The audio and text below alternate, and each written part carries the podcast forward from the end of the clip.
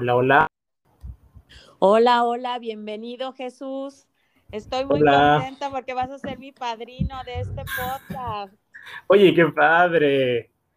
Bueno, pues vamos a darle la bienvenida a todos los que nos escuchan a esta sección de la entrevista, que en esta ocasión pues nos acompaña Jesús Monroy, un compositor mexicano del estado de Tabasco. Ahora sí, Jesús, buenos días, ¿cómo estás?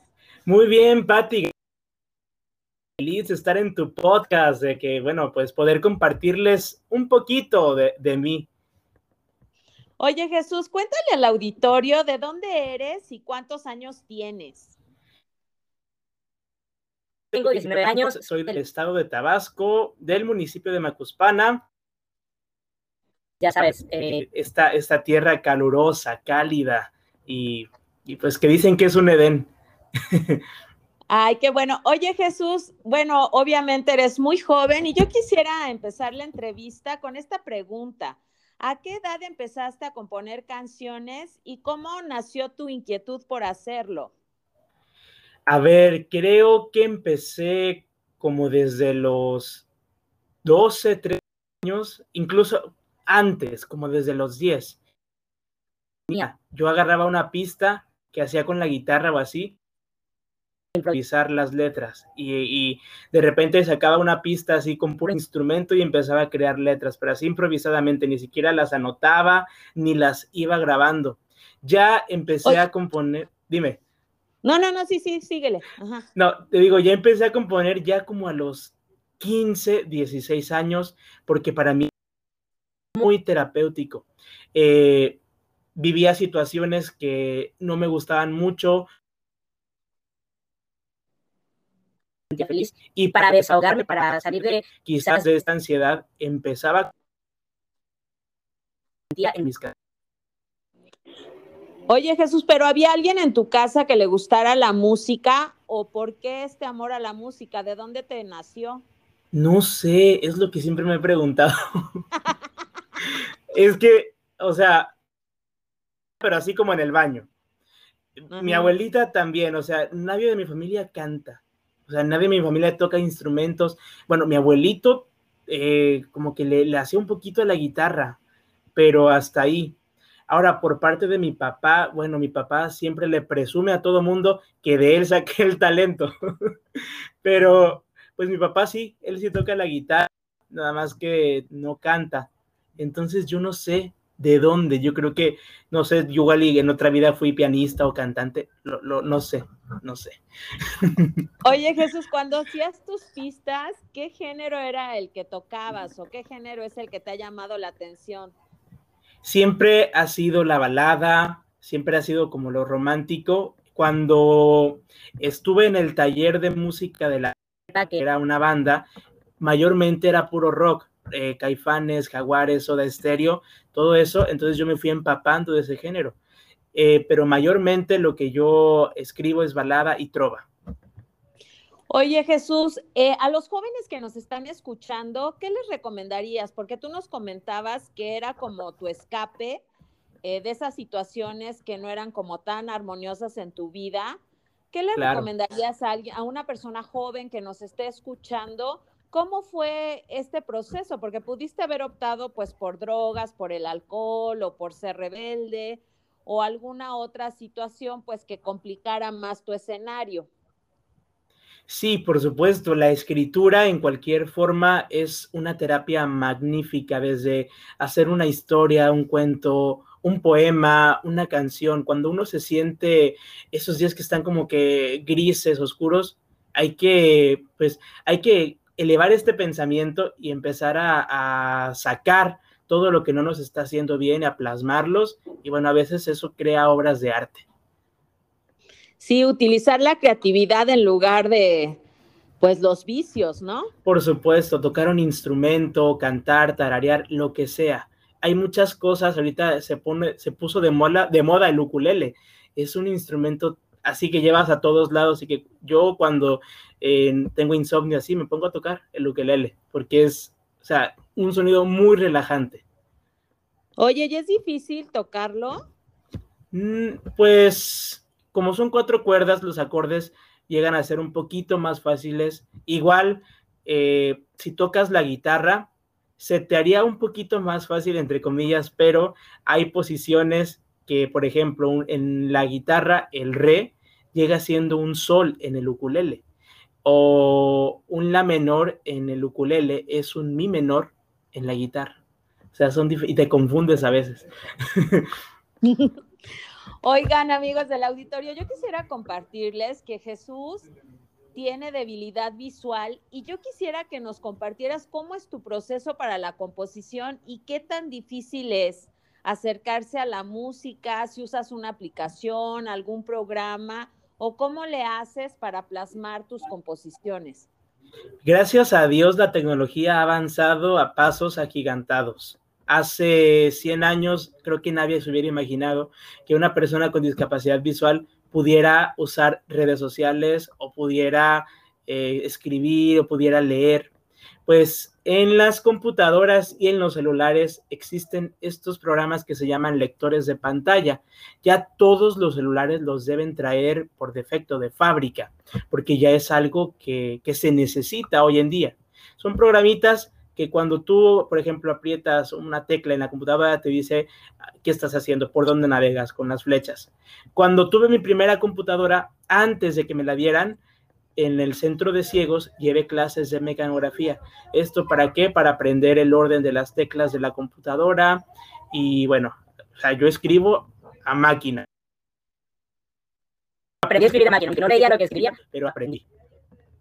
Oye, qué interesante, Jesús, porque a veces eh, la gente que tiene alguna capacidad diferente o incluso con la edad que van perdiendo la vista, como que lo ocupan de pretexto para no continuar con este proceso creativo. ¿Tú qué le dirías tanto a las personas jóvenes como a las personas que ya están en una etapa mayor perdiendo como estas capacidades?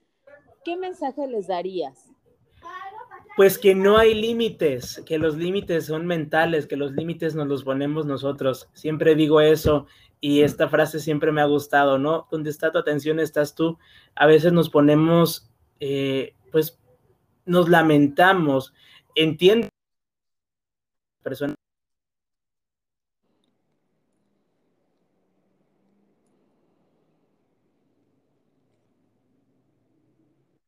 digo, perdón, que pierden algún sentido en dientes y que la vida no, se nos acaba ahí, que hay un montón de herramientas que nos facilitan la vida y que nos hacen ser totalmente independientes. Andrea Bocelli, por ejemplo, perdió la vista a los 12 años y ahorita es súper exitoso. Sí, sin duda, pues un ejemplo muy inspirador. Jesús, ¿tendrás ahí cerca a tu compañera? ¿Qué tendrás, ukulele o guitarra? Ah, pues tengo de todo, tengo guitarra, ukulele, piano, pero aquí cerca tengo mi guitarra. Oye, ¿y tiene un nombre tu guitarra? No, fíjate que no, no le he puesto nombre. Oye, pues ponle todavía que te acompañe para todos lados. sí. Oye, Jesús, ¿te gustaría este, compartirnos eh, alguna canción, alguna composición tuya? Claro que sí, pues mira, en exclusiva. ahorita, sí, ahorita el 16 de julio se estrena mi nuevo sencillo en todas las plataformas que se llama Me dejaste sin tus besos. Esta la escribí hace como dos años y la canción es, pues... Sobre cuando una persona está en duelo. Yo cuando la escribí, la escribí pensando en eso, pero después de que analicé la letra, me di cuenta que es, pues cualquiera le puede dar la interpretación que necesita o que desee. En este caso hablas sobre la pérdida de un ser querido, de alguien muy especial, eh, la historia, pues aquí es de que al, protagonista se le muere eh, la pareja. Tuvieron como que una discusión y bueno, no, no, él no se pudo despedir, porque digamos que se inclinó más hacia este estado de ira y no pudo arreglar bien las cosas. Entonces, de esto trata esta canción que se llama Me dejaste sin tus besos. Espero que les guste. Gracias, Jesús, te escuchamos.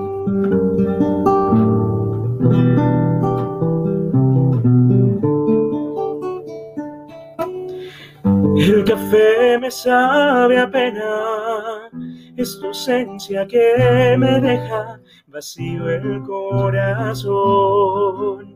no vivo sin tu amor. Una luz en la penumbra y promesas tan profundas que un día tú me hiciste. No sé lo que pasó. Cada mañana al despertar yo pienso que tú volverás a estar conmigo sin piedras en el camino. Te fuiste sin decir adiós, te fuiste con el sol, te fuiste sin mirar atrás.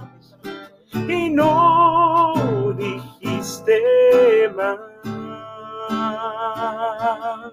Me dejaste sin tus besos, sin crear nuevos recuerdos. Quedaban más por caminar. Oh, ¿Dónde están esos momentos? Creo que se los ha llevado el viento y no lo entiendo. Si todo era tan bello, le dije adiós a tu sonrisa, a esa cara tan bonita. Mi cama está vacía, te extraño, oh mi vida. Cada mañana al despertar, yo pienso que tú volverás a estar conmigo, sin piedras en el camino. Te fuiste sin decir adiós, te fuiste con el sol te fuiste sin mirar atrás y no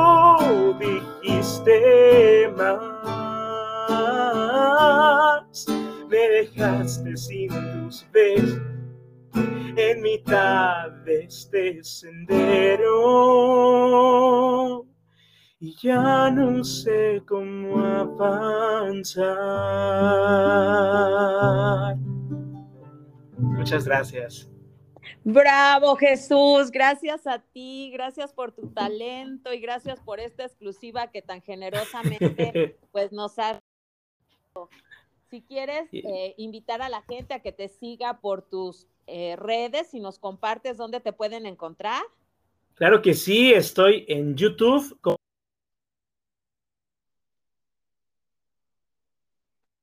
igual en Facebook como Jesús Monroy OF, en Instagram y TikTok como Jesús Monroy Oficial.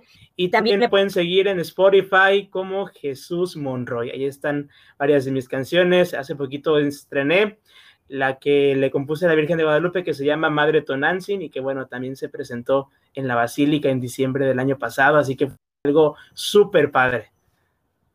Oye, Jesús, antes de cerrar la entrevista, yo me, encantaría que nos compartieras también esta parte de tu espiritualidad, porque eres un hombre muy espiritual y me llama la atención que siendo tan joven tengas como esta apertura, ¿no? Porque de repente ya vemos que los chavos ya no quieren creer en nada. Sí, ¿verdad? ¿Cómo ha sido tu proceso? ¿Por qué eres tan espiritual? ¿De dónde tienes esa, esa semillita? Pues todo, bueno, primero pues sí, fui criado en la religión católica, entonces, pues siempre ha estado latente esto, ¿no? Hace como cuatro años empecé a formar parte de un apostolado en redes sociales que se llama Life Online, donde pues tratamos de mostrarle más que nada a los jóvenes que pues no hay que estar todo el día como quedándose golpes de pecho, que pues no, no es, pues no está mal ser católico, vaya. Y a la par de esto, hace como un año o dos años, empecé a, pues indagando por internet, ¿no? O sea, pues con en PDF y wow, para mí fue maravilloso, fue algo pues hasta la fecha, lo, cada día trato de practicar todo lo que ahí está, porque pues una sola leída no basta, tienes que estarlo leyendo y releyendo y releyendo. Y bueno, ya a la par pues fui conociendo más libros de metafísica, eh, sabes que estuvo muy padrísimo este, esta, este seminario de metafísica de la misa que estuvo, wow, fenomenal. Oye Jesús, ¿qué le dirías a los jóvenes que siempre se están quejando, que ya no quieren estudiar, que sienten como que la vida es aburrida? Pues que, que todo tiene su bien oculto, ¿sabes? Es muy fácil a veces quejarse, pero pues también hay que verle el lado bueno a las cosas, hay que dar gracias, hay que dar gracias por todo, hasta por el foco, ¿no? Porque la gratitud pues atrae siempre lo bueno y lo bello que, estamos esperando y deseando.